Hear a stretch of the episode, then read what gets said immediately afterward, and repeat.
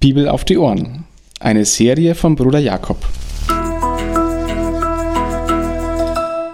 Eine Begleitung zum Bibellesen, um die Bibel, das Wort Gottes, zu entdecken und täglich besser kennenzulernen. Jesus redet zum Volk in einem Gleichnis. Und abseits des Ganzen fragen die Jünger dann persönlich nach der Bedeutung. Ob das noch an der Stelle war, wo Jesus das Gleichnis erzählt hatte, oder die Jünger mit ihm woanders hingegangen waren, wissen wir nicht. Aber es war eine persönliche Frage. Die anderen, die Volksmenge war nicht mehr dabei. Und eben genau diese persönliche Frage ist das Vorrecht der Jünger. Sie sind nah dran an Jesus. Sie können fragen. Und sie bekommen Antwort. Ganz anders als die Volksmenge Jesus hört, redet Jesus mit den Jüngern in direkten Worten, ganz klar. Und das darf man nicht falsch verstehen als eine Geheimlehre oder so etwas, denn zu, zu gegebenen Zeitpunkt wird das, was Jesus dann ihnen sagte, auch an die Öffentlichkeit gegeben werden. Deswegen ist es uns auch überliefert.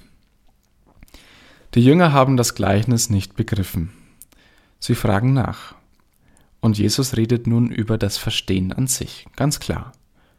Warum ist es aber den Jüngern gegeben und den anderen nicht, dieses Verstehen? Darüber redet ja Jesus. Die Antwort darauf ist so schlicht und einfach, dass man sie eigentlich ganz schnell übersieht. Die Jünger verstehen es durch Jesus. Also das, was Jesus sagt, ist durch Jesus zu verstehen. Denn sie fragen ihn und bekommen durch ihn die Antwort. Die Jünger bekommen also durch Jesus die Antwort über das, was Jesus sagt. Er erklärt es.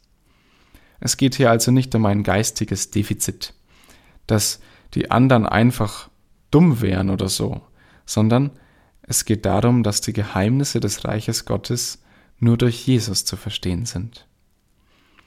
Aber wie ist denn der Satz zu verstehen? Dass die Gleichnisse dazu da wären, damit man beim Sehen nicht sieht und beim Hören nicht versteht. Jesus zitiert hier indirekt Jesaja. Im sechsten Kapitel bekommt Jesaja im Alten Testament einen Auftrag zu predigen und den Auftrag, dass wenn er predigt, die Menschen es nicht verstehen werden. Einen Verstockungsauftrag, regelrecht. Man muss dabei aber beachten, dass Jesaja sich über seine ganze Predigtätigkeit ganz schwer darum bemüht, dass es seine Zuhörer verstehen. Aber genau in dieser Fortsetzung weiß ich Jesus. Er ringt ums Verstehen. Er redet in Bildern, in ganz klaren Gleichnissen, die eine tiefere Bedeutung haben, damit sie es verstehen. Also ist dieses Wort damit keine Absicht, sondern es ist die Folge.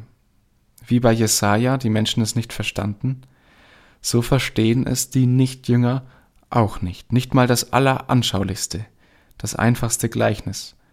Es bleibt ein Gleichnis. Die Bedeutung des Gleichnisses wird ihnen nicht klar. So, was ist jetzt mit uns? Was ist, wenn ich das Gleichnis nicht verstehe? Bin ich dann einer von den Dummen? Nein, es geht hier nicht um geistiges Verständnis. Auch geht es hier nicht darum, dass man jetzt Angst haben müsste, weil man mal was nicht versteht, was Jesus sagt. Jesus musste es seinen Jüngern ja auch erklären. Und Jesus erklärt auch heute noch. Wenn wir die Worte Jesu nicht verstehen, dann sollen wir es einfach ganz genauso machen wie die Jünger. Ihn fragen.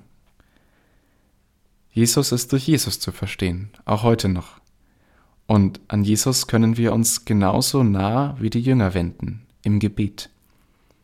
Also wie ein Jünger sein.